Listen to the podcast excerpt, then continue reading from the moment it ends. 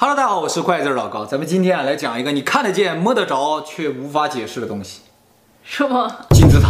世界七大奇迹知道是哪七大吗？金字塔。嗯。空中花园。对对对啊。长城。没有长城，没有。没有吗？没有长城。世界七大奇迹是一本书。哦，是吗？对，这个书名就叫《世界七大奇迹》，里边啊记载了有古埃及的这个胡夫金字塔。哦。啊，巴比伦的空中花园。啊。奥林匹斯的宙斯神像。以弗所的阿尔特弥斯神庙，哈里卡纳苏斯的摩索拉斯王陵墓，罗德岛的太阳神铜像，以及亚历山大港的灯塔。那么这七大奇迹啊，目前仅存的只有这个胡夫金字塔。那其他的？其他六个都已经不存在了。传说。对对对，其实要不是这个金字塔还存在，那这本书估计就被人认定为都市传说了。像亚特兰蒂斯一样。对对对，古书里提到有些东西啊，现在只是不存在了。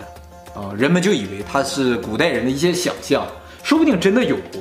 希望真的有过，不然好无聊啊。对啊，我想看看那个空中花园。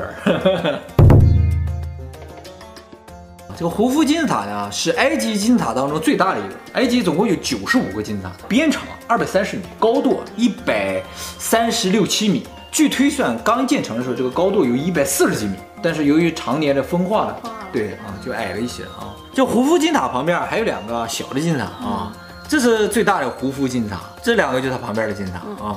据推测啊，这个胡夫金字塔是在公元前两千五百六十年建成，大概用了两到三万人盖了二十年才盖成。整个呢都是由石头堆砌而成的，大大小小的石头啊，估计呢有二百三十万块。那么最大的一块呢有六十吨重啊，反正其他平均也有二点五吨重，而且呢最大的这块六十吨的石头距离地面五十米。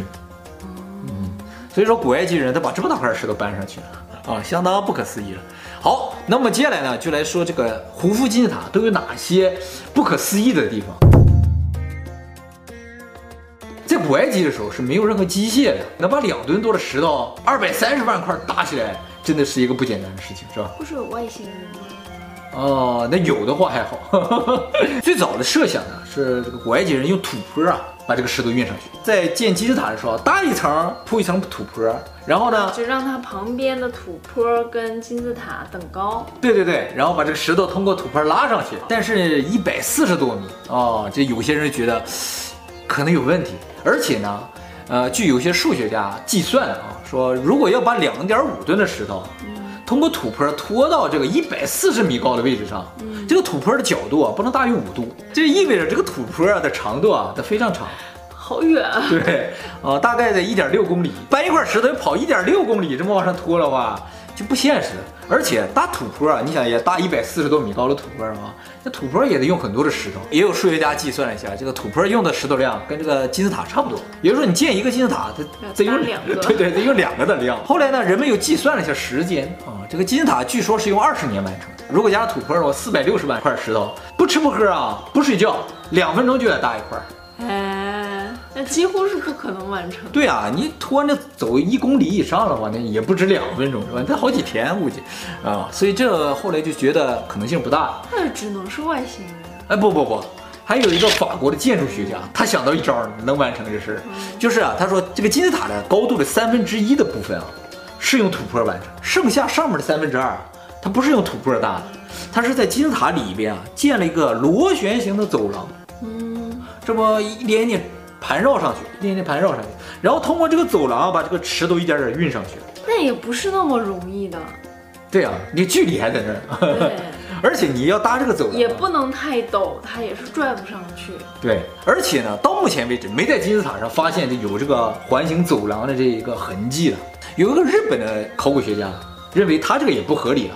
他想了一个合理的情况啊，就是。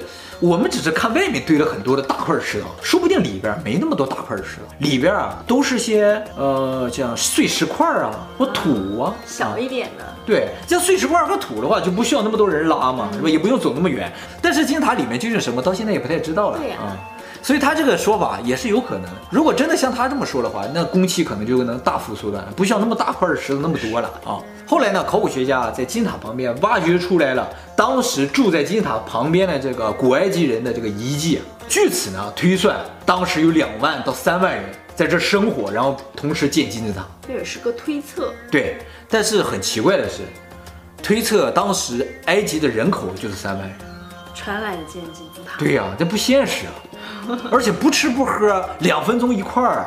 人家不说在内部。吗？在 两万人都站里边啊，反正不是光人多就能完成的事儿那种感觉啊。你就算是两三万人，有这么些人啊，你想组织这两三万人去非常精准的建起这一个金字塔，哦、就很难。是的，靠喊啊，往这么点儿，哎呀，碰到牙了。我刚才说的是古埃及话。石头和石头之间非常的紧密贴合在一起，中间涂了一层像水泥一样的东西。这个东西不是水泥，但比水泥啊更好。四千多年过去了，石头都风化了，这中间的涂层没有风化，到现在不知道这涂的东西是什么，化验不出来，化验不出来，只有外星人，只有外星人是吧？啊。这个现在金字塔都进到里面去了，里边是有一些房间的，呃，底下有一个叫女王的房间，上面有个叫王的房间啊。当然了，这个叫女王的房间也好，王的房间也好，不是这个古埃及人说的，嗯、是现代人推测的，推测啊，给他起了个名字啊。嗯、这个王的房间里边有一个像棺材一样的东西，是用花岗岩做的，非常光滑。但是发现的时候，里边已经没有木乃伊那种棺椁了，什么都没有，空的。这个东西是用花岗岩，就是非常硬的那个岩石做的。以当时的技术，想打磨成这么光滑，需要十年。这个十九世纪的英国天文学家叫查尔斯·史密斯的这个人啊，他发现这个金字塔的边长乘以二除以高度啊，正好等于圆周率。最早提出圆周率的人啊，是在公元前三世纪的这个阿基米德。嗯，那个时候提出圆周率啊，只到三点一四，而胡夫金字塔的这个边长与高的比啊，是三点一四一五。这个胡夫金字塔比阿基米德早两千多年。嗯，难道古埃及人已经知道圆周率了？后来啊，他还发现，他说这个金字塔的高度啊是一百四十八点二米，地球到太阳的距离啊就是一亿四千八百二十万公里，正好是这个胡夫金字塔高度的十亿倍。近年来啊，人们发现另一个数字啊，我看了之后我就觉得太神奇了，就是金字塔所在的坐标。哎，我今天特意看了一下谷歌地图啊，这胡夫金字塔的正中间啊，这个坐标啊，就是北纬二十九点九七九二五零，光速是二十九点九七九二四五八，这就相当不可思议了。其实坐标啊，纬度你差零点零一，就差一公里啊，很远。哎，你说它就是巧合的话，我觉得就有点太巧了。外星人。外星人肯定知道光速的，对不对啊？那就有可能。所以啊，人们就说了，这古埃及人这个天文学知识也好，物理学知识也好，数学知识也好，还有星际关系也好，啊，对啊，那那比现代人牛多了啊。当然了，还有很多学者还是认为这是巧合。这些认为是外星人就说了，你们这些学者真是书呆子，一点都不浪漫。对呀、啊，好无聊。对呀、啊，你们认为什么都是巧合，就是正常的数字，呃，那这个世界还有什么意思啊？是不是啊？我觉得这说的有道理啊，有道理，应该有点想象力，是吧？啊，你看这个金字塔正正好好的，就一个四方形摆在这儿，嗯，四个面正好冲向东南西北。它这个北和我们地球的正北啊，就差零点零五七度。零点零五七度是个什么概念？就是它边长不是二百三十米吗？你就二百三十米啊，只要转三厘米，三厘米，就正好冲向正北。在那个时候，没有什么精确的测量仪器啊，他们想找到北啊，只有一个方法，就是看北极星。北极星啊，随着年代的变化。这个星啊也得变化，在公元前两千多年的时候，那个时候的北极星啊是天龙座的阿尔法星，咱们现在这个北极星啊是小熊座的阿尔法星。古埃及人啊，他们要想找到正北啊，就得站在这个地方就瞄那个星啊，就是瞄着。科学家在想，他在不借助什么精密仪器的情况下，怎么能找得这么准？后来啊，他们想到一招。古埃及人啊，他们一定是立了个墙，然后墙上插了根棍儿，棍儿上搭根线，线上装了个石头，然后呢，他们离这个线儿远一点的地方啊，摆了个水平的台儿，台儿上呢放一块木头，木头上插两个棍儿，中间有个缝儿，他们通过这个缝儿去看那个线儿，然后同时看那个北极星。地球在自转，所以北极星晚上啊是有稍微有点动的。所以呢，他们就在大清早的时候啊看一下这个线儿啊对准的位置，搁这个下面这个木头上记个刻度。然后呢，过十二个小时之后呢，地球转到这边了，星稍微动了到这边之后再记个刻度。然后两个中间这个点呢画一条直线，就正好是正北，不然的话准不到这个程度。其实反倒我觉得更不可能的。你你觉得这个古埃及人会立两个两个棍儿弄个线儿瞄来瞄去吗？而且他们瞄的是星啊，对，星都换了，对啊，星都动了。他说这个和正北差这个零点零五七度啊，是和咱们地球的正北差零点零五七度啊，所以这个误差几乎就算没误差。这么重要的一个建筑，它的设计图没有或者遗失就很奇怪。而且金字塔里面有房间有走廊，就是整个里边人可以走来走去的这种的，这没有设计图是肯定不行的。它有点像是用那个 3D 打印的那种方式，对，上面垒起来的嘛，一点点一层一层一层一层这么垒起来。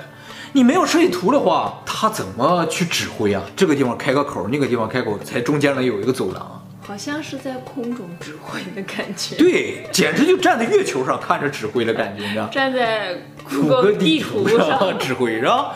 也有可能是主动销毁，像登月那些资料哦，有可能啊，就是以后再不用建金字塔了，所以这种技术也不需要了，所以就销毁了，是吧？但是登月是美国说他们销毁了，但是这个埃及人可没说，他们就真销毁了，而且九十多个金字塔都没有，一个都没有，一个都没有，嗯，而且这个东西谁设计的不知道。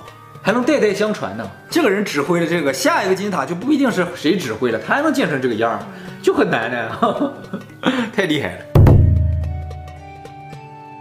现在金字塔上的门呢，是盗墓的人挖了坑。我觉得盗墓超刺激。对，其实后来考古学家进到金字塔里面呢，基本上都没剩什么，就是能搬走的东西好像都没有了。说考古学家和盗墓的差什么？考古学家就是去的晚一点叫考古学家，去的早就叫盗墓。胡夫金塔是所有金塔中最大的一个。这按理来说吧，这胡夫应该是所有法老中最牛的一个了，是不是？但是很奇怪的是，胡夫啊没有留下任何石像、雕像什么的，没有，只是在一九零三年的时候发现了一个他的象牙雕刻的。七厘米的小象，它就七厘米。我说的是高度啊啊！我说的也是高度，是吧？